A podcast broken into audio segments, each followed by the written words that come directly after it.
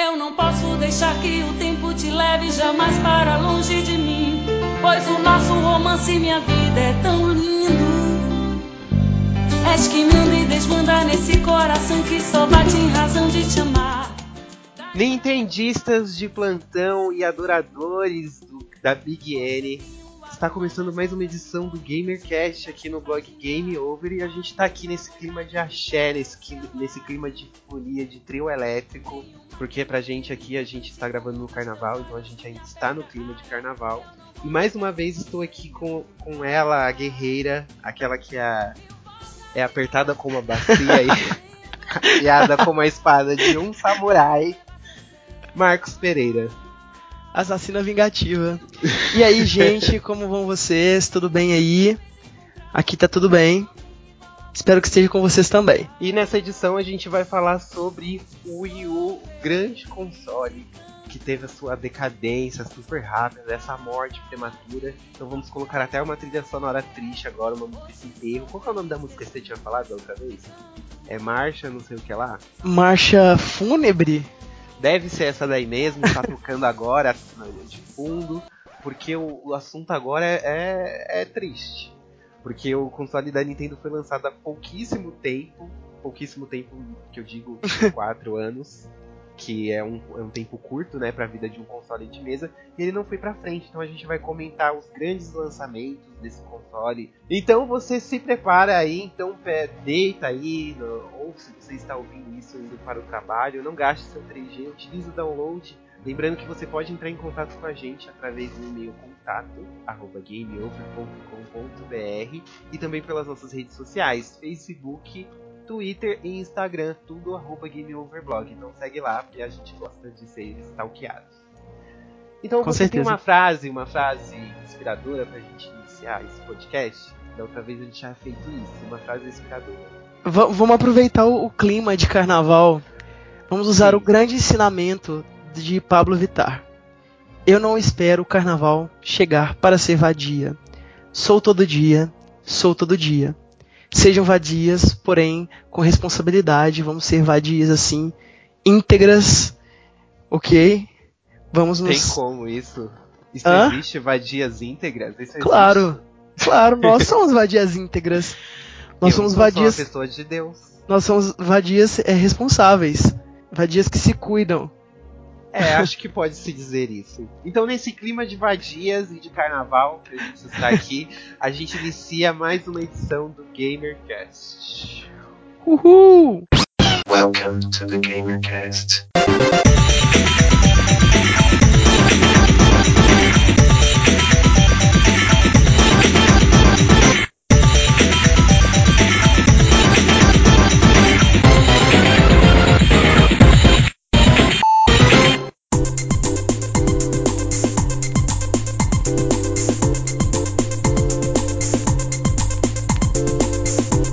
Nesse primeiro bloco, a gente vai contextualizar um pouquinho da história do Wii U.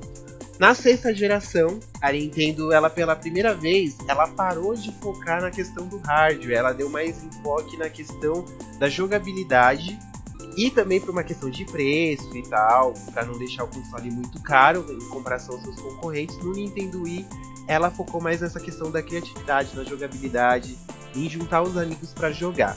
Só que isso fez um boom no mercado muito grande e a Nintendo foi a líder no mercado de consoles durante essa a sexta geração. Só que também isso acaba ocasionando na morte precoce do Wii, nessa questão deles não acompanhar o hardware dos concorrentes, que o Xbox 360 e o PlayStation 3 eles eram bem mais potentes do que o Wii, então eles, eles duraram mais no mercado, apesar do Wii ter vendido mais em questão de números de console. Aí em 2011 a, Ninte- a Nintendo ela anunciou o Wii U, que seria o console que ia acompanhar o PlayStation 3 e o Xbox 360 na questão do hardware. Ia ser o primeiro console HD da Nintendo. Que foi anunciado Porque lembrando que e o, que o Wii só tinha saída padrão. Não tinha saída HDMI. Exatamente, ele tava utilizando os cabos AV ainda, aquele do, do amarelinho, vermelhinho. Ele não tinha gráficos em alta definição. E em 2012, ele, no final de 2012, ele acabou chegando às lojas. O grande chamariz do console seria o controle em formato de tablet, com uma tela sensível ao toque, como qualquer outro tablet mesmo da, né, qualquer outro tablet, e que ele teria interações com a TV. Uh, inclusive essas interações são, são não foram muito bem utilizadas. A gente vai falar sobre isso um pouco mais à frente, mas esse, esse era o chamariz dele: gráficos em HD uh, e a, a inovação de poder utilizar um controle que também tinha uma tela sensível ao toque. É, isso até foi destaque no trailer na época, né? Porque eles pegaram e mostraram um cara chegando, entrando na sala e tava passando o Super Mario na TV e ele falou, ah, eu quero assistir o jogo. Aí, tipo, mudou de canal lá, o cara continuou assistindo TV e continuou jogando no controle do Wii U. Então você não necessitava da TV para jogar os jogos. Isso tipo, foi uma grande novidade pra época. Não que isso não, a Nintendo não tenha feito isso antes, porque se você pega, ele é uma versão HD do Nintendo DS. Então, como ele, é, essa questão das duas telas, essa interatividade deu muito certo no portátil, eles por que não transferir isso para um console de mesa? E foi isso que eles fizeram quando eles lançaram o Nintendo Wii U. E essa, e essa era a proposta de mesclar mais console de mesa com o portátil. Então, qual era o foco? todos os jogos você teria que utilizar, em tese, né? Não, não estamos afirmando que foram todos os jogos assim. Mas nos jogos você teria que utilizar é, tanto a tela tátil dele quanto a tela da TV. Se você fosse jogar com as duas telas, né? No caso, um exemplo desses jogos é o Resident Evil Revelation, que quando saiu a versão HD dele, quando saiu a versão no Wii U, você tinha quando você jogava na TV e no Wii U Gamepad, aí o Gamepad aparecia o mapa da tela e aparecia também é, é, para você trocar de arma, para você tocar nas armas, assim, mexer nos, nos, menus, era tudo na tela e o mapa também. E, na te e a tela da TV ficava mais clean, assim. Aí se você jogava no controle, aí aparecia a tela da versão dos jogadores que compraram um jogo no Xbox 360 ou no PlayStation 3, porque o, no Wii U você tinha essas duas opções. E, é e era e como o o Revelations ele foi lançado pro 3DS, que já era um, um videogame de duas telas, a experiência mais próxima do original, que foi porque o por mais que você jogue ele com gráficos melhores no console de mesa, o jogo inteiro foi pensado a mecânica em portátil. E é o que se sim, aproxima sim. mais dessa, dessa proposta foi no Nintendo Wii U. Bom, o hardware do Wii U era basicamente um pouco superior ao do PS3 e o do Xbox One na época. Uh, o que foi algo considerado por muita gente precipitado, porque a atual geração que a gente tem agora, que é do Xbox One e do PS4, estava uh, bem próximas, estava bem próximo de ser, de ser anunciado e lançado. Então o, o Wii U ele meio que nasceu morto, né? A, a vida útil do, do console, a, a, própria natureza do, do, do console já fez a vida útil dele ser um pouco menor. É, no, na época já tava rolando uns boatos a respeito do PlayStation 4, porque eu, eu lembro que eu não, não, sei, não cheguei a ler nada a respeito do PlayStation 4 até o Wii U ser lançado, sabe? Aí começou a rolar um. Não sei, isso na época você lembra se você já leu, você leu alguma coisa a respeito do PlayStation 4 no lançamento do Wii U? Eu lembro que o, que o PS4, tipo, já tinha muita coisa sobre o PS4 e o Xbox One rolando na, na, na internet. Já, acho que já. Assim, já tinha algumas algumas é, alguns rumores e rumores de especificação técnica, inclusive algumas bem próximas do que do que foram de verdade e tal, tipo questão de memória, é, algumas questões de rede online, de funcionalidades. Muitos dos rumores daquela época se confirmaram depois, assim. E é estranho porque o Wii U ele vem com aquela proposta de, de melhorar o hardware e ao mesmo tempo ele acaba não cumprindo isso. Ele segue a mesma proposta do Wii, se você parar para pensar. É uma tela interativa, é um jeito novo de jogar, novo entre aspas, né? Que, só que não, com, não tem um hardware potente. Então eu acredito que a Nintendo acabou lançando ele pensando que, tipo, meu, vai bombar igual o Wii. Vai é. ser, tipo, tipo, o pessoal vai pirar com essa segunda telinha aqui e tal. Mas o console sofreu diversos problemas que a gente vai contextualizar melhor no, nos blocos seguintes. Mas primeiro a gente vai falar um pouquinho sobre os jogos, porque se você pensa que o Wii U, por ele ter tido uma vida útil é, relativamente curta, pequena, né? Muito pequena, eu achei muito pequena a vida útil do Wii U. Se você cinco, achou cinco anos, né, basicamente. É, normalmente é, é um tempo médio, mas tipo o Wii U não fez barulho nenhum, assim, sabe? Depois do lançamento dele. E a gente vai falar um pouquinho sobre os jogos lançados. Agora na no próximo bloco.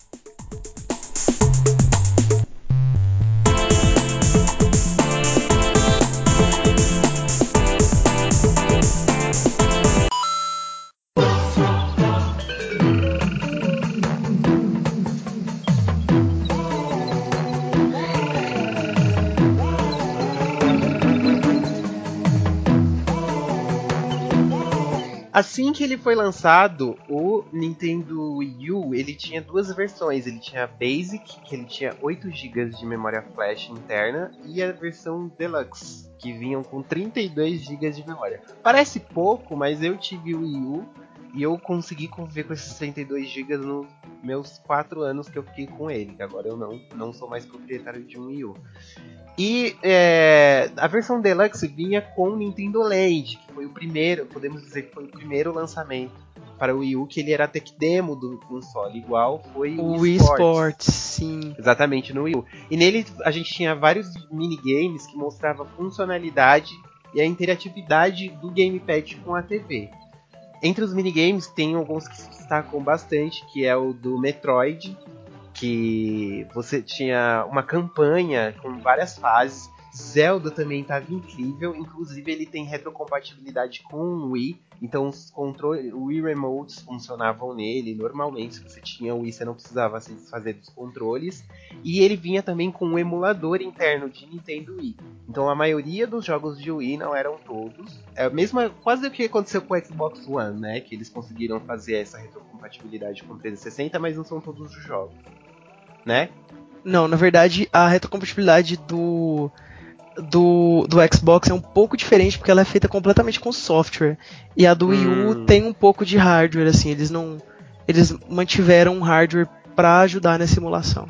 Sim, tanto que quando você ligava o Wii U, tinha lá um ícone do Wii. Aí você entrava nele, aí abria uma tela idêntica, um menu inicial idêntico ao do Nintendo Wii.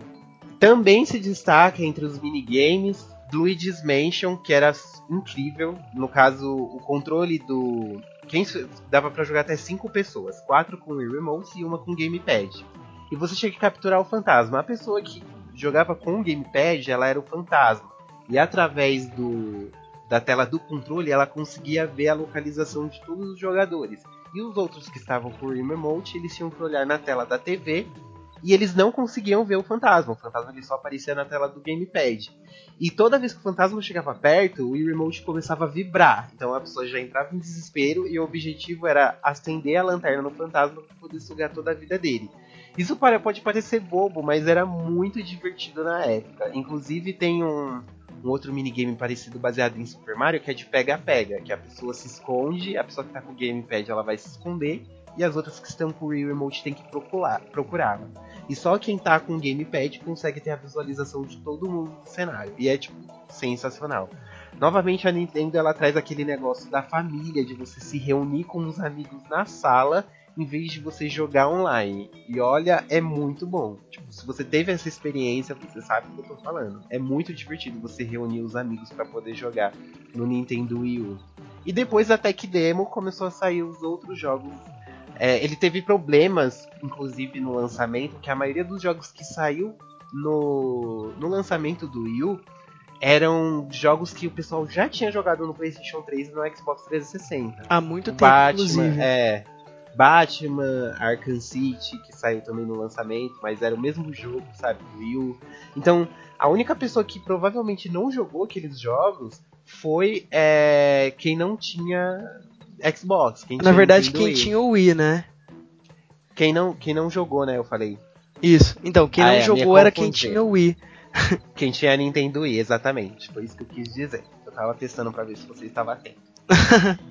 e aí entre o- também foi lançado junto com o Nintendo Wii U Zombie U, que você provavelmente jogou, que foi a exclusividade foi quebrada, né? Produzido pela Ubisoft. E foi lançado pra PlayStation 4 e Xbox One também. Acho que Xbox 360 deve ter lançado também, não sei.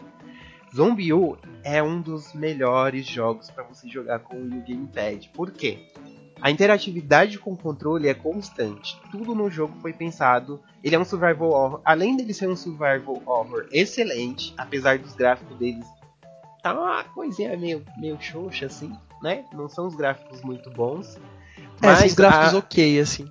É, a, a ambientação dele é maravilhosa e a jogabilidade também, porque tudo que você vai fazer você tem que utilizar a tela do controle e o jogo não pausa. Então, por exemplo, você precisa ver alguma coisa na mochila. Então você vai apertar a mochila no gamepad, o seu personagem vai agachar, vai abrir a mochila e ele vai ficar olhando dentro da mochila e mexendo.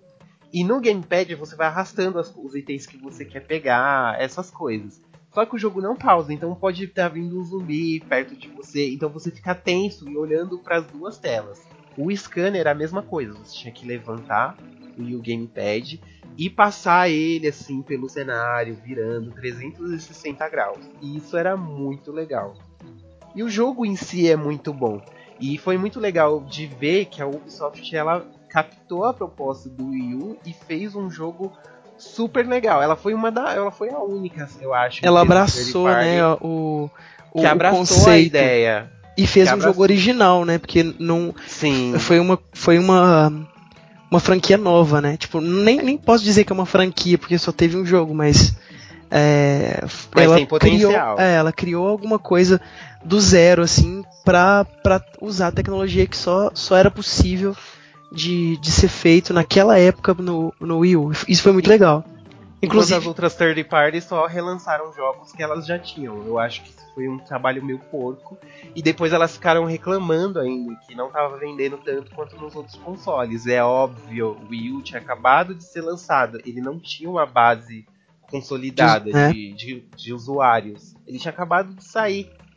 Bom, um, um dos jogos de Wii U, talvez seja o meu favorito, assim. Não me julguem, fãs de Mario Kart. É o Super Mario 3D World, que é muito lindo e é muito gostoso de jogar. Gente, é muito gostoso mesmo.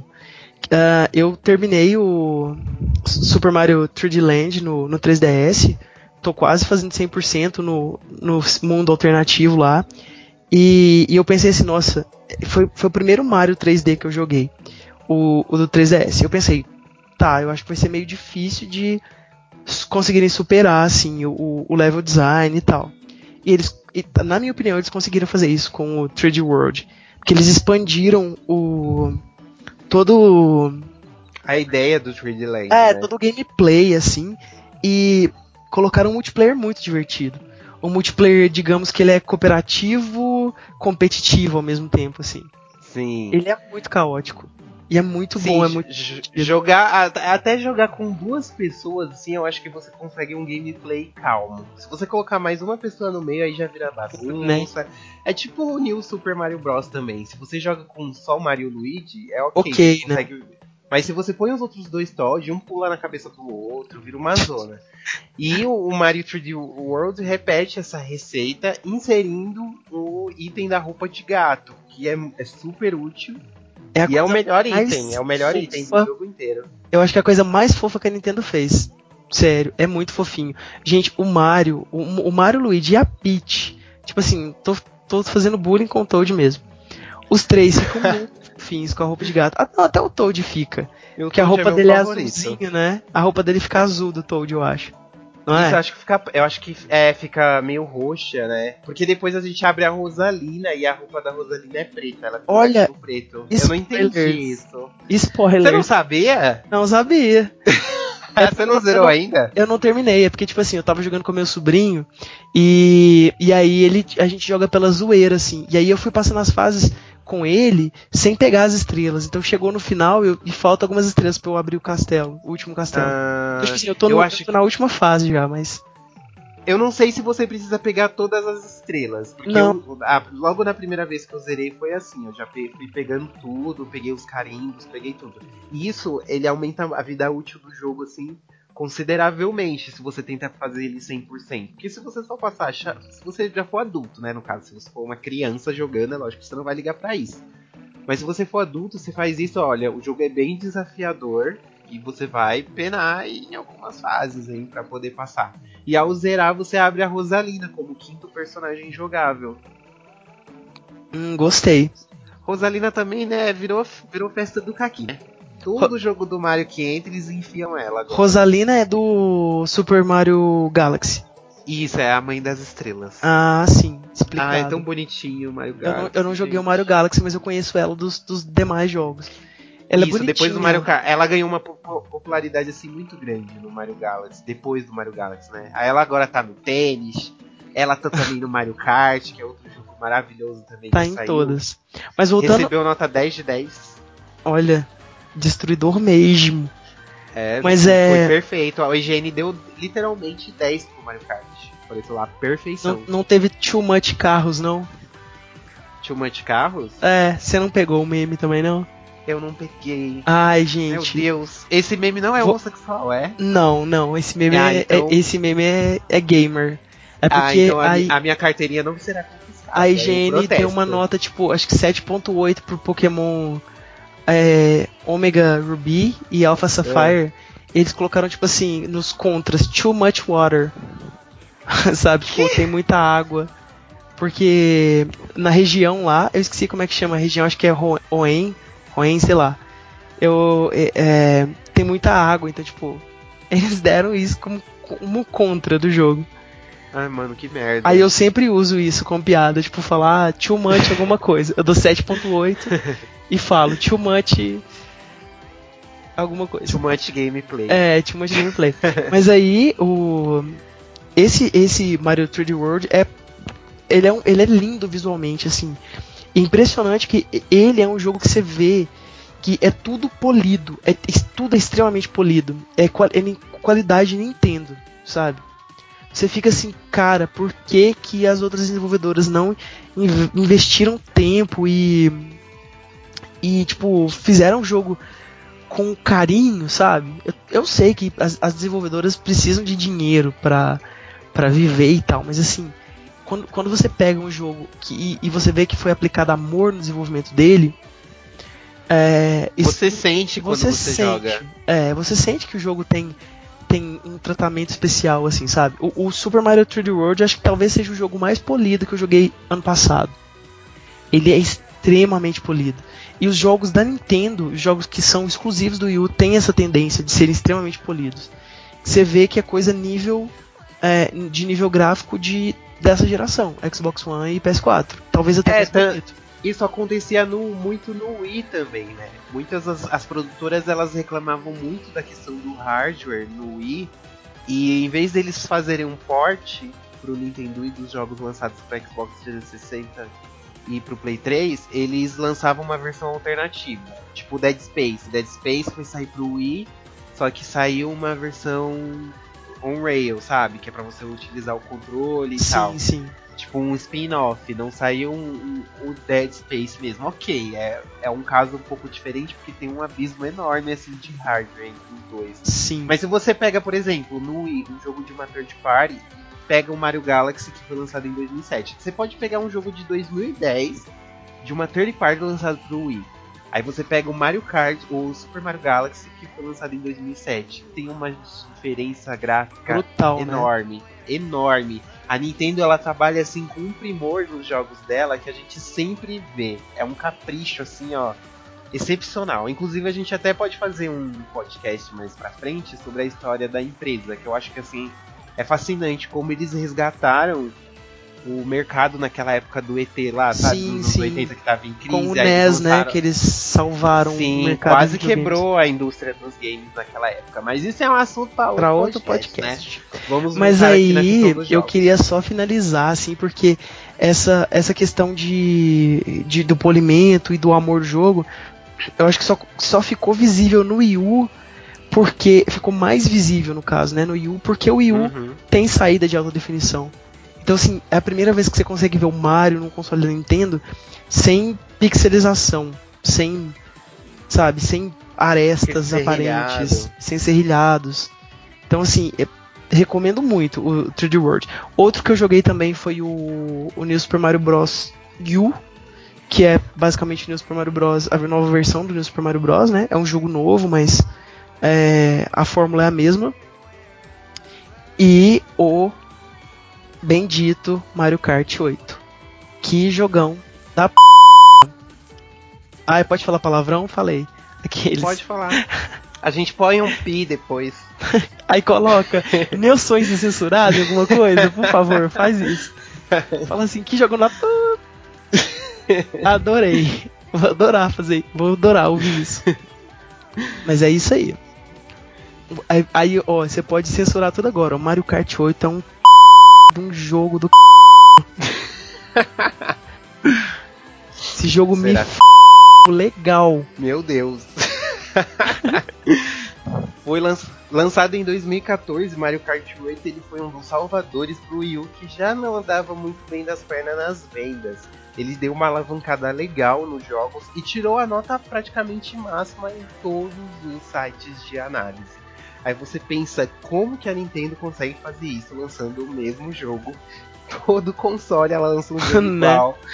E ela consegue isso. Mas, meu, uma das, um, um dos quesitos foi aquilo que o Marcos mesmo citou, que foi a questão do ver o Mario em HD. Se você achava Mario 3D World bonito, que saiu em 2013, Mario Kart tá 10 vezes mais bonito.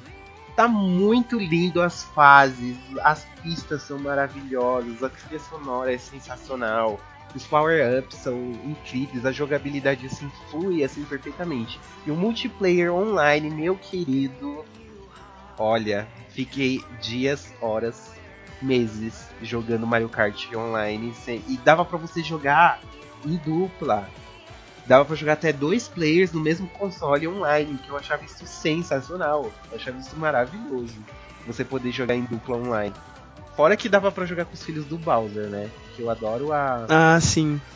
aquela que tem um lacinho, eu esqueci o nome dela. Ah, eu sei qual é. Eu gosto do que tem um moicano, acho que é o Iggy. Ah, ele é muito bonitinho também. Tem uns que tem, e tem um que ele tem umas presas, né? Que ele tem um moicano azul. Eu acho que o Iggy, o moicano dele é Não, verde. O Iggy, ele é aquele que tem a cara de louco, né? Isso. É, isso é que até fizeram uma paródia dele com a Iggy Azalea na época. Ah, eu não vi isso. Me- colocaram a, a cara links. dele, colocaram a cara dele no clipe de Fancy. Ai, a quero ver. na. Colo- coloca o link aí no, nos, nos comentários, no, no Mandarei. post. Mandarei depois. E também, é, o- depois de Mario Kart, teve Donkey Kong Tropical Freeze, que foi outro exclusivo maravilhoso do Nintendo Wii U, que dava até pra você ver os pelos do, do Donkey Kong assim mexendo, e eu achei assim incrível. Donkey Kong, sempre, desde quando a Rare saiu da Nintendo, a gente, tava, a gente pensava assim que, meu Deus, e agora? Quem vai Donkey Kong foi esquecido em churrasco. Então, exatamente. Só que a Retro Studios, aquela, aquele estúdio maravilhoso que fez Metroid Prime, eles assumiram aí essa responsabilidade e já arrasaram em Donkey Kong Country Returns. Agora, meu querido, eles chutaram bundas assim. As fases do carrinho, que são as mais maravilhosas, você pira no level design. Você eh, desce, você vira de cabeça para baixo, a câmera vira também junto com o cenário, é uma coisa de louco. Sério, é sensacional Donkey Kong Tropical Freeze. Eu quero muito é jogar. aquela- O enredo é aquela coisa de sempre, né? né? Não vamos exigir muito. Mas e a outra novidade também que teve na jogabilidade dele é que você podia escolher entre quatro personagens. Tinha o Donkey Kong, a Dixie, que ela voava mais alto por causa do cabelo. Maravilhosa, um- como sempre.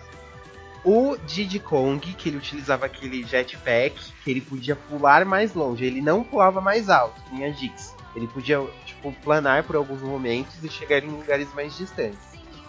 O Cranky Kong, que é o vovozinho lá que você salvava ele, lembra no primeiro Donkey Kong? Agora ele é jogável e ele utiliza a bengala dele para pular nos espinhos. E isso, Então essa, podia- essa feature chupadíssima do DuckTales. É mesmo? É, ex- é aquilo lá o tio Patinhas fazia no DuckTales do, do Nintendinho. Olha, gente, não, não joguei DuckTales. Mas estou chocado agora com esse plágio. Ctrl C, Ctrl V total. E a baioneta? Baioneta, rainha das, das gay, como assim? Um podcast de gamer, a gente não vai falar da baioneta. A rainha drag queen Bayonetta foi salva pela Nintendo, porque os outros estúdios não queriam investir. Quem diria? Quem diria? A Nintendo investiu num jogo muito adulto. né? Literalmente, coloca adulto nisso. Se você curtiu o Bayonetta 1 no PlayStation 3, meu amor, você vai ter que tirar dinheiro do pra você poder jogar Bayonetta 2, porque tá incrível. É, meu, é, é uma coisa que não entra muito na minha cabeça. Como um console que ele não vendeu tanto, ele tá com um catálogo tão rico, um catálogo tão bom de jogos que você pode. Que, que é um catálogo, tipo, é, limitado, digamos assim. Mas é um catálogo muito rico ao mesmo tempo, que são jogos excelentes. Bayonetta, também, Bayonetta 1 e 2 também tiraram 10, 10 é, na Famitsu, que era 40, né? A pontuação máxima da Famitsu, eles tiraram 40. E assim, eles pegaram tudo a receita e deixaram muito mais fluido. Uh, muita mais opções de inimigos. A baioneta invocando a Madame Butterfly tá, tá é sensacional. Que a gente controla ela no meio da briga, a gente é, luta com o Luman Sage assim, pau a pau, igual a. lutando mesmo, sabe? Tipo, incrível, incrível. E a timeline de Bayonetta 2 se encaixa assim, ó. Você fica meio perdido. Mas se encaixa assim, ó, de forma primorosa entre, Bayonetta 1 e 2. Assim, ó. Palmas para Platinum Games que nos deu essa joia rara em, no Nintendo Wii U, graças a grande Big M.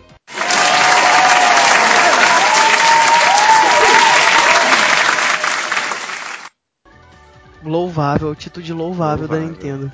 Dentre os grandes títulos que a gente não vai conseguir falar todos aqui, mas a Nintendo também lançou Splatoon no Wii U, que foi um super sucesso. Esse eu não consegui jogar, porque foi quando a Nintendo já tinha saído do Brasil e os jogos já estavam custando mais do que barras de ouro. Mas não é nem mais dinheiro, mais do que barras de ouro, tá muito caro. Mas fez um puta sucesso também, tanto que o 2 aí já foi anunciado junto com o Nintendo Switch. Teve também Toad Treasure Tracker, Tracker que foi baseado no, Miguel, no teve o Captain Toad Treasure Tracker, foi baseado no minigame do Mario 3D World. E eles lançaram um jogo console e também foi muito amorzinho, eles utilizaram os mesmos gráficos, assim, tá bem bonito e não são puzzles que te tratou como idiota, sabe? Assim, super infantil, são puzzles assim bem legais assim de você trabalhar e ficou muito, muito, muito legal. Super Smash Bros. para Wii U está sensacional. Está para incrível, Wii U gente, tá incrível. Saiu e 3DS. Até, saiu até baioneta em DLC, para você jogar com a baioneta dando uma surra no Mario. Incrível. A jogabilidade ela não deu muito alterada, assim, mas os especiais assim, estão maravilhosos os gráficos, o catálogo de personagens assim deu uma expandida, né? Que agora dá para baixar. Se eu não me engano, o Smash Bros. Brawl não tinha personagem de DLC. Aí agora saiu vários para você comprar separado do jogo. E tá incrível, gente. Super Mario Bros. é aquela receita já demorou para sair, demorou. Foi adiada aí algumas vezes. Ah, eu, não, eu não cheguei a jogar, mas também teve o remake de Zelda Wind Waker, que eu, pelo ah, verdade, vi, verdade. tá incrível. A remasterização do Zelda Twilight Princess, que ficou meio assim. Não curti muito o visual, não ficou tão bonito que nem o Wind Waker. O Wind Waker, ele. O, o estilo dele, né? Que é aquele cel shading, não sei se pronuncia assim, mas é super propício, né? A ficar bonito assim quando você pega e escalona a, a resolução dele. Fica muito, fica muito bacana. A remasterização ficou muito legal. Sim. Eu não tive a oportunidade de jogar, mas eu vi pessoas jogando assim, foi é, é bem, bem impressionante, Pros, né? Você pensar que é um, um jogo do GameCube que foi feito, né? O hardware do GameCube é bem inferior ao ao do Wii U, Sim. é, sim. é, ficou É bacana. uma diferença gigantesca, assim. que Eles capricharam mesmo no- na remasterização. Tanto que teve até edição especial. E finalizando aqui esse bloco de jogos, a gente vai voltar agora para falar o que deu errado. Por que, que o Wii U, se ele tem tantas qualidades, por que, que ele não deslanchou? A gente vai contar isso tudo agora na última parte dessa edição do GamerCast.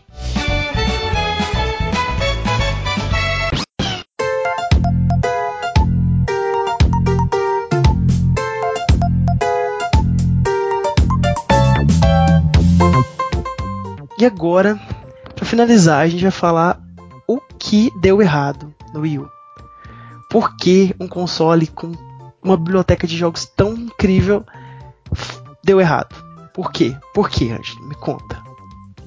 Por quê? Por vários motivos, querido. A gente tá falando aqui de. É porque, assim, quando, conforme vai passando o tempo, a mentalidade dos jogadores também vai mudando. Eu não tenho a mesma mentalidade de quando eu tinha 6, 7 anos pra jogar videogame. Eu não me interessava por puzzle, eu não queria um jogo de estratégia pra jogar. E hoje, eu mais maduro, eu consigo mais me atentar a isso. Da mesma coisa que eu não ligava pra ver um jogo bonito. E conforme eu fui crescendo, Agora, um jogo bonito chama muito mais a minha atenção, o visual chama mais a minha atenção. Então, um videogame ele tem que ser pensado como um conjunto, não como só uma característica. Né? Ele é uma obra que en- engloba vários elementos para ser considerado pelo menos um produto ok. Sim. Só que a Nintendo, ela sempre prezou muito a questão da jogabilidade com a família. E ela preza muito a qualidade dos jogos dela, como a gente falou no bloco passado, a questão dos jogos do Wii U. Tanto que o Super Nintendo era mais potente de hardware que o Mega Drive. Apesar do Mega Drive ter um processador mais rápido, a questão de som e gráfico no Mega Drive era terrível. A gente pega o port de jogos de Mega Drive e Super Nintendo, a gente vê uma diferença gritante ali. No Nintendo 64 a mesma coisa, apesar da decisão meio burra de ter deixado no cartucho para evitar loadings, que eles falavam que os loads iam atrapalhar a jogabilidade e tal, deixaram no cartucho. O, que- o que é uma. eu- inclusive eu queria comentar, o que é uma decisão bem estranha. Porque, tipo assim, você pensa, o- a capacidade do cartucho é tipo. Acho que é um quinto da capacidade de um CD. Sim. Então, assim, né? Melhor ter mais conteúdo e, tipo, um, um pouco de load, ou talvez bastante load, do que, né? Um cartuchinho pequeno com pouca. limitando o desenvolvedor. Apesar do pouco espaço, a Nintendo fez das tripas coração ali também. Ela mostrou que veio e os jogos da Nintendo do, do Nintendo 64 são têm os melhores gráficos. Até hoje eu babo nos gráficos de Diddy Kong Racing. Que jogo lindo, cara, tipo colorido, gráficos vivos assim, sabe? É simplesmente muito bom. Donkey Kong 64 então, nossa, levou o console assim ao ápice. É muito bom os gráficos. E no GameCube é a mesma coisa. A Nintendo ela teve, também fez aquela escolha para evitar loads utilizando o mini DVD e fez um hardware mais potente que o PlayStation 2. Só no Nintendo Wii que ela falou: não, vamos prezar diversão, não vamos prezar tecnologia. E pegou e incentivou a criatividade lançando com a questão do Wii Remote. Como ela vendeu mais de 100 milhões de consoles, É console Ela- pra caramba. muito, é muito console. E é compreensível que ela tente seguir um caminho similar na sua próxima geração, que foi o que ela tentou fazer com o Wii U. Mas que nem eu falei, a mentalidade dos jogadores muda. Hoje em dia, você ignorar hardware não tem mais, não, não tem mais condições de ser ignorado hardware. Tanto que celulares estão vindo com hardware super potentes por causa de jogos, não só por causa que eu quero uma foto bem definida ou algo do tipo. O pessoal tá jogando muito no celular. E tem portes de celular que, meu Deus, chega a assustar de tão bons que são. E a Sim. Nintendo ela não se ligou nisso. Ela, um, ela ficou nessa questão de não, é diversão, vamos lançar o um negócio com a segunda telinha, vai bombar e vai bombar. E o que, que deu errado? A primeira questão é a questão do nome. O Wii, o Wii U são muito parecidos. E o Wii, ele, é, ele conquistou uma leva de jogadores casuais muito grande. Então não são pessoas que ficam pesquisando, sabendo tudo sobre a empresa como nós. Então essas pessoas chegavam na loja, aí ia comprar o Wii, eu quero o Nintendo Wii, porque tem um controle, não sei o que. Ah, tem esse daqui, o Wii U, ele é mais caro. Aí o outro, o Wii, ah, ele tem o mesmo?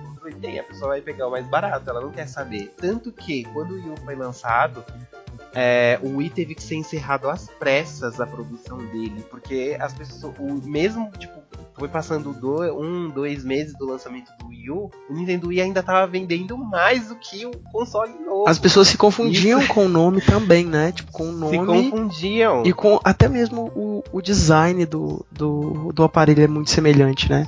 Sim, é bem parecido. Principalmente se você for comprar a edição Basic, que era branca, que depois de um tempo também nem teve mais. Eles até tiraram a versão branca do, do das lojas. Ficou só a Deluxe com 32 GB. E aí as pessoas acabavam se confundindo e compravam o console mais baratinho.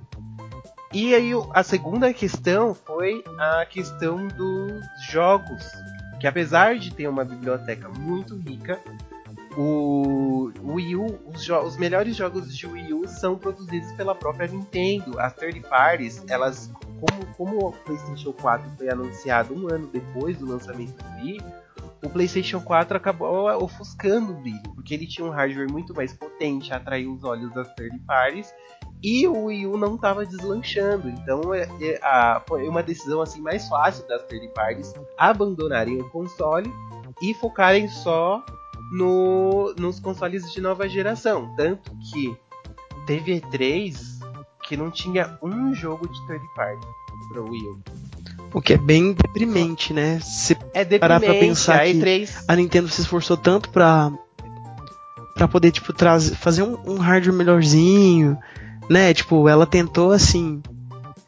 Ela não se esforçou muito. Ah, né? eu achei que ela se esforçou um pouco. Tipo, eu vi se ela tivesse ela, se esforçado. Ela tinha, ela tinha investido, pagado pra galera fazer os jogos, né? É.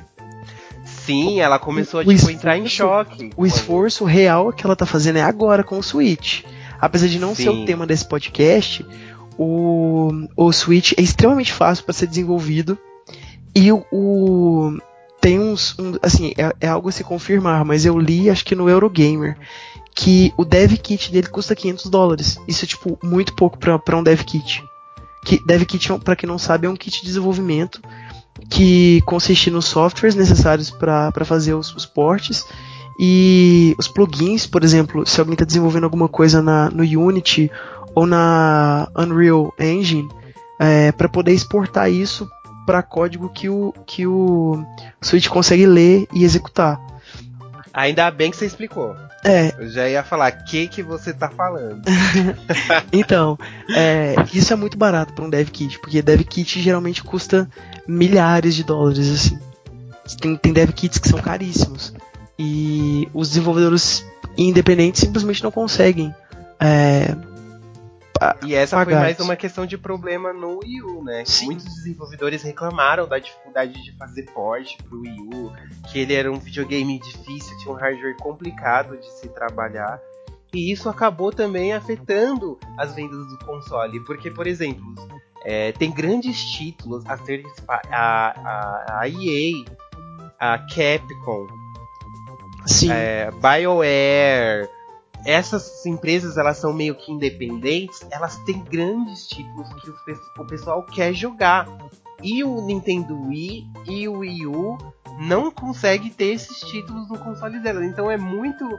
São duas gerações sem, sem os jogos universais, assim, sabe? Que sai para todos os consoles. Não, e... isso também é um grande problema e afeta mesmo a questão das vendas.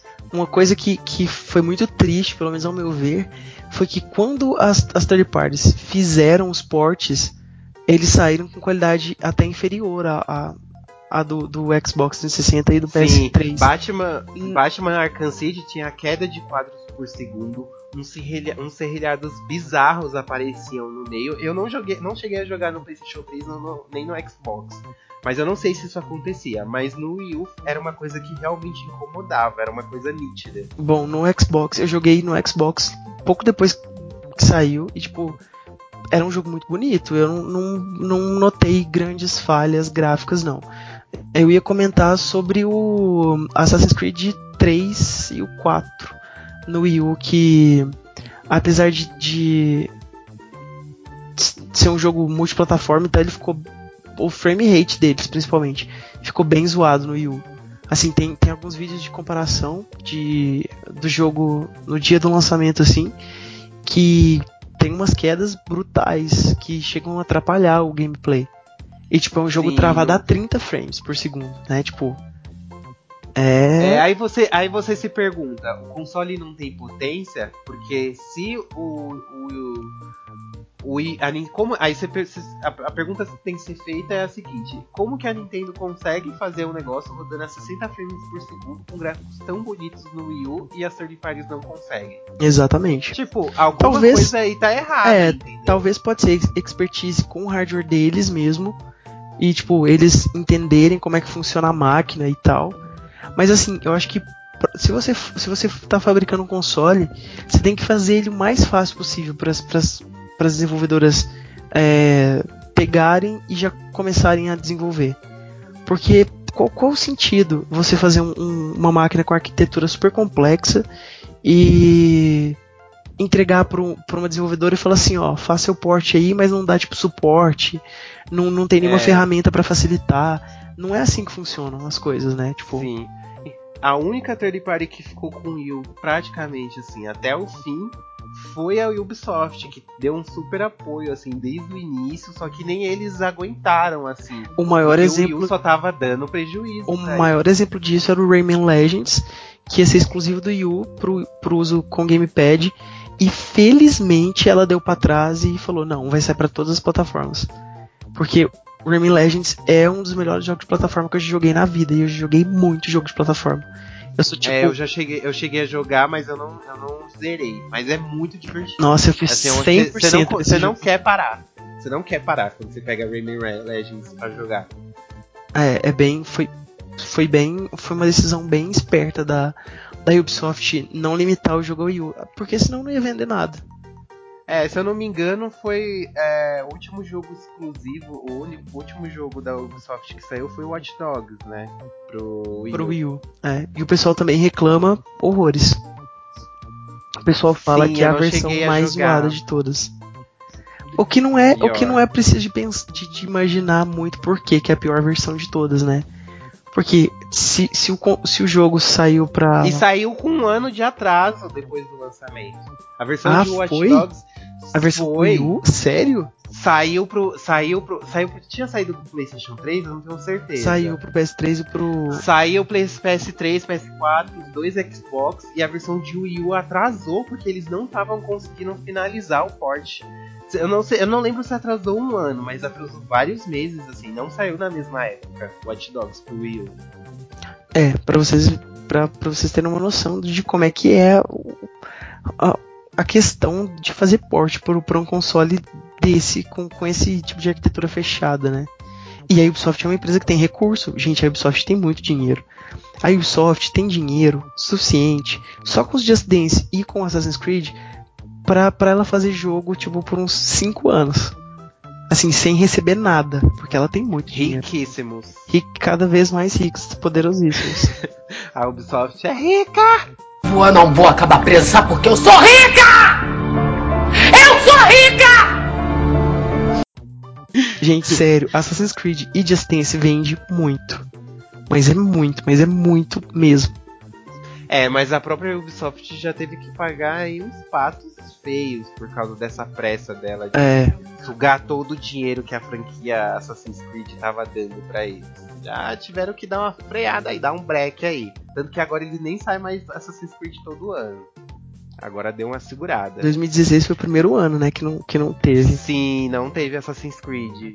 Por favor, não façam isso com Just Dance. Né? Ah não, mas Just Dance. Você acha? É sucesso garantido. Sucesso. Gente, Just Dance roda em qualquer coisa. Meu guarda-roupa roda Just Dance 2017. Sim, minha calculadora Né? roda Just Dance 2017. Mas enfim. É, ah, outra coisa. Ah, um problema que eu acho que é super super importante, mas que as pessoas não não dão devido a devida a devida atenção, que é o online. Tudo bem, assim, eu acho que a justificativa de ai, a Nintendo quer que você jogue em casa não cola pra mim. Porque a gente vive num mundo que é tão globalizado e tão. É tudo tão integrado que às vezes você tem um amigo que mora, sei lá, no outro lado do mundo e você quer jogar com ele online. Eu jogo online com o meu amigo que mora na rua de baixo aqui em casa. Simplesmente porque é mais agradável eu jogar na minha TV e ele jogar na dele, por exemplo. Do que split screen. Do que né? split screen, porque, tipo, meio que atrapalha um pouco a experiência. Então, é... eu, não cola pra mim esse, esse, Hum. isso, essa desculpa. Tipo, ai, Nintendo quer que você jogue em casa com seus amigos e tal. Ah, Super Mario 3D World é um jogo que super podia ter um negócio. um, um modo online, sim. um modo online. E que, tipo, não faz sentido não ter. Porque, tipo, é um jogo Sim. de plataforma, não é difícil de fazer sincronização. Gente, se eles sincronizam os personagens no Mario Kart, o 3D, nossa, o 3D World ia ser muito fácil pra eles desenvolverem isso. Programa, tipo, em questão de código. Né? Se eles conseguem fazer isso com o Mario Kart 8, que roda 60 frames e tem 200 mil coisas acontecendo na tela numa velocidade absurda, é, a Nintendo ainda tem um longo percurso a, a, a percorrer. Nossa, que frase redundante. Eu, como nintendista, assim, eu tô super torcendo pelo Switch. Eu quero que faça sucesso, porque eu gosto muito dos jogos da Nintendo. E eu realmente queria ter um console da Nintendo que eu pudesse jogar third party também. Porque é triste você ter um console e você ver que tá saindo jogos pra todas as plataformas Menos pro seu. pro seu. Sim. Meu, isso é muito frustrante. E, a- e eu me segurei muito, tanto que o PlayStation 3 foi o primeiro console de, outro, de outra produtora que eu tive. Eu já tive, ó, eu já tive Super Nintendo, eu tive GameCube, eu tive Nintendo Wii. Nintendo 64 eu não tive, mas eu me acabei no emulador de Nintendo 64. Joguei muito, joguei horrores no emulador. Tive o Nintendo Wii, comprei o Wii U, só que quando eu peguei o Wii U e já recebi aquele baque que as third parties já estavam dando pra trás, eu falei, não, eu não vou ficar sem jogar os jogos das outras produtoras. Aí eu tive que comprar a PlayStation 3. Agora você tem que. Então, essa questão dos fãs da Nintendo terem que ter dois consoles, senão eles não se realizam completamente. Isso é muito terrível. E vamos combinar que tem como sim você ser super criativo e ter um hardware decente. Isso não é um, uma desculpa mais. É uma coisa que tem que ser corrigida, que tem que mudar. Isso é, é- e, e se você pensa que a Nintendo tá fa- vai falir ou chegou perto de falir por causa do Wii U, meu querido, você está redondamente enganado. A bicha lançou os bonequinhos do amigo, Nossa, que vendeu que nem Verdade. água. É, é impressora de dinheiro. Impressora de dinheiro. ela- 3DS vende horrores. O 2DS vende no Japão muito. Tem tipo 700 mil cores do 2DS no Japão. É muita coisa. Sim. O Nintendo 3DS é o console mais vendido da geração atual. Ele tipo, ganha de lavada dos consoles de mesa. Ela domina, a Nintendo sempre dominou. Então, tipo, enquanto o Wii U tava meio assim mal das pernas, o 3DS tava lá. Tipo, Prince, it's Prince Money. Tipo, é que não, não, não, não afetou em nada. E outra, a Nintendo é uma empresa muito sólida financeiramente. Ela tem recursos guardados e ela ainda tem muita, muito, muita lenha pra queimar. Então, se você aí tem ódio da Nintendo, não sei, porque a gente tem raiva dela porque ela faz jogos mais infantis. Meu querido, infelizmente, seu sonho de ver a Nintendo cair não vai acontecer tão cedo. Né? O serviço online do Wii, Wii U é muito zoado também, né? Você que teve o Wii U sabe me falar melhor sobre isso. Mas é muito limitado em comparação aos, aos consoles atuais, certo? Então, eu não sei, porque as pessoas sempre falam, eu sempre vejo isso no site, sabe? Tipo, ai, o Nintendo ela não tem uma uma experiência online robusta. O que é uma experiência online robusta? Porque eu entro no- na loja da Nintendo, eu compro o jogo como em qualquer outra loja virtual, eu vejo o trailer do jogo como em qualquer outra loja virtual. Você compra, você compra o jogo na loja, loja virtual robusta. e dá problema no Just Dance Unlimited. Mas isso é porque o Wii U já morreu. Ah, Porque, que ele, pra quem não tá sabendo, vou explicar. Eu comprei o Just Dance 2017. A Nintendo ela não tem loja brasileira. Por quê? Porque ela abandonou os tupiniquins. Volta Nintendo. Hashtag volta Nintendo. e é, eu comprei o Just Dance, a versão digital, em dólar canadense. E a versão digital só tinha aquela Gold Edition, que ela vinha com 3 meses de Unlimited de, de, de graça. E ela é 10 dólares mais caro que a versão normal. E aí eu falei, e só tinha essa versão digital para comprar. Pra quem não normal sabe- é só mídia física. Pra quem não sabe, o Unlimited é, é tipo um Netflix, assim, é um serviço de streaming que tem músicas dos Just Dances antigos e músicas exclusivas, músicas atuais. Sim, quero muito jogar. E eu fiquei super feliz, fui tentar jogar e eu inseri meu código, só que o que, aconteceu? O Unlimited não está disponível para o Wii U. Simplesmente não está disponível. Eu não entendi o que aconteceu. O servidor não funcionou, não baixou o Unlimited. E eu usei meu código lá à toa e comprei os 10 dólares à toa. Eu mandei e-mail para a Ubisoft, não tive resposta. Tô aqui esperando até agora. Já até vendi meu Wii U. E eles comeram 10 dólares meu. Eu não consegui jogar. Mas isso é até compreensível, eles vão lançar o Switch agora. Pra que, que eles vão ficar desperdiçando recurso no Wii U? O Wii U já até encerrou a produção. Encerrou um mês antes do lançamento. Gente, vocês sabem o que é isso? Quanto tempo ficou o PlayStation 3 sendo fabricado? Se não é fabricado ainda. É. No, depois do lançamento do PlayStation 4. Olha só que a, como a diferença ficou anos. O Wii U já foi encerrado um mês antes do lançamento do Switch. Pra você ver como ele tá dando dor de cabeça pra Nintendo. Mas você tinha falado, você tinha falado assim, o que é uma experiência online robusta? Experiência online robusta é você ter facilidade para manter contato com seus amigos, ver todo, todo, todo o histórico de atividades deles no console, é, você ter a possibilidade de mandar mensagem de voz, de texto ou qualquer outro tipo de comunicação fácil e rápido, é, você ter acesso a todas essas funcionalidades enquanto você joga, porque é, é meio complicado você ter que parar, tipo, o, o não tô falando do Wii U, porque eu não lembro como é que funciona, mas O Wii U ele tem tudo isso que você tá falando, só que, tipo, comparando com o PlayStation 4, por exemplo, que eu adquiri agora, eu, inclusive eu tenho que dar essa ênfase aqui, porque eu entrei nessa nova geração, gente. Você que Uhul! acompanha o Game Over desde o começo, você sabe o como era drama, a minha vida, o drama de ver é, Marcos falando dos jogos, lançamentos, de uma lágrima escorria do meu olho esquerdo. Mas enfim, agora eu posso é, jogar os jogos dessa geração também. Mas agora você falando de todas essas experiências aí, no Wii U era realmente mais travado. Apesar dele ter tudo isso, era uma coisa que demorava um pouco mais, era uma coisa mais lenta, sabe? No PlayStation 4, principalmente, que eu peguei agora, tá um negócio mais dinâmico. É um negócio rápido, é muito prático no PlayStation 4. Eles melhoraram mais ainda que no PlayStation em comparação com o PlayStation 3. É porque eu digo assim, por exemplo, já no, já no Xbox 360 eu tinha uma experiência online muito agradável. Eu lembro assim que eu o Xbox 360 talvez tenha sido o console que eu mais joguei na minha vida assim. Eu tive dois Xbox 360, então eu fiquei uns seis anos com ele. E, e eram experiências online, apesar de ser um console limitado em comparação com o Wii U, porque o Wii U é bem mais potente que o, que o Xbox 360. Bem mais potente não, um Então, pouco é mais potente. É, o Xbox 360 ele tinha um, um, por exemplo, um multitarefas super limitado, que eu nem sei se a gente podia considerar como multitarefa, mas ele era muito satisfatório. Eu conseguia fazer chat é, com os meus amigos, eu conseguia ver o que os meus amigos estavam jogando, eu conseguia principalmente entrar nas partidas deles sem, sem intervenção deles, sabe? Tipo, eu via que, que alguém estava jogando alguma coisa e tava num lobby aberto, eu simplesmente clicava, entrava, já colocava o jogo, sabe? Era muito, muito prático. E eu sei que essas coisas não tem no Wii né? E que a Nintendo tá super louca para fazer tudo funcionar bonitinho no Switch. Porque eu li e tipo, eu li algumas coisas sobre o Switch, é, uns manuais e tal.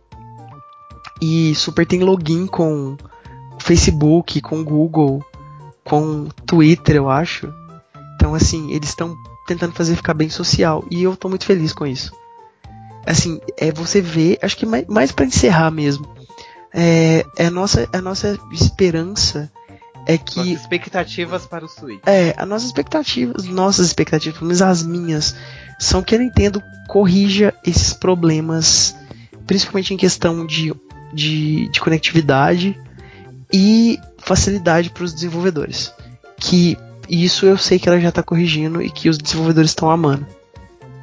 Sim, tanto que tanto de third party que foi anunciado junto com o Switch é, foi até impressionante, assim. Então, ela deve ter feito muito, ela deve ter um, feito um trabalho de louco, assim, de chamar o pessoal de volta, de mostrar o, o software, o hardware e falar, olha, gente, a gente arrumou, a gente aprendeu com nossos erros e a gente quer os jogos de vocês na nossa plataforma. Pelo amor de Deus. Tipo, então, pra, pra, pra third parties terem apoiado o console assim abertamente, assim, de uma tão legal é porque vem muita coisa legal por aí.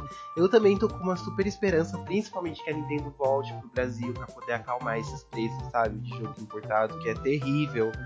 Que ela volte a distribuir o console no Brasil, infelizmente ela ainda não tem previsão. Tipo, tudo que é falado sobre Brasil não temos previsão.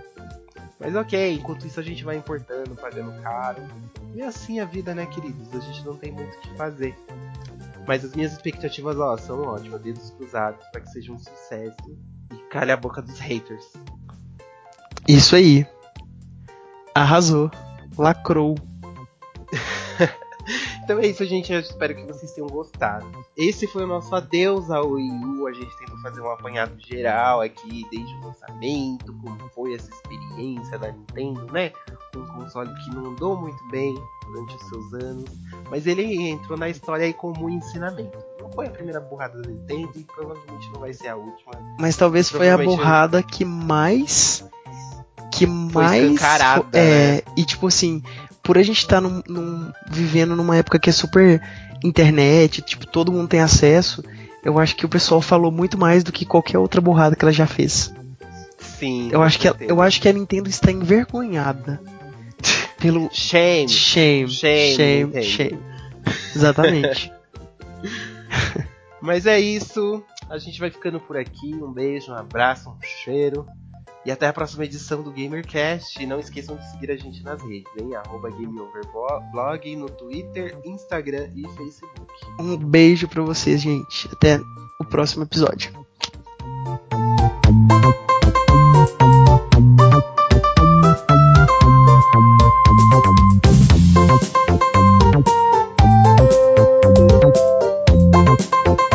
Eu não vou acabar presa porque eu sou rica!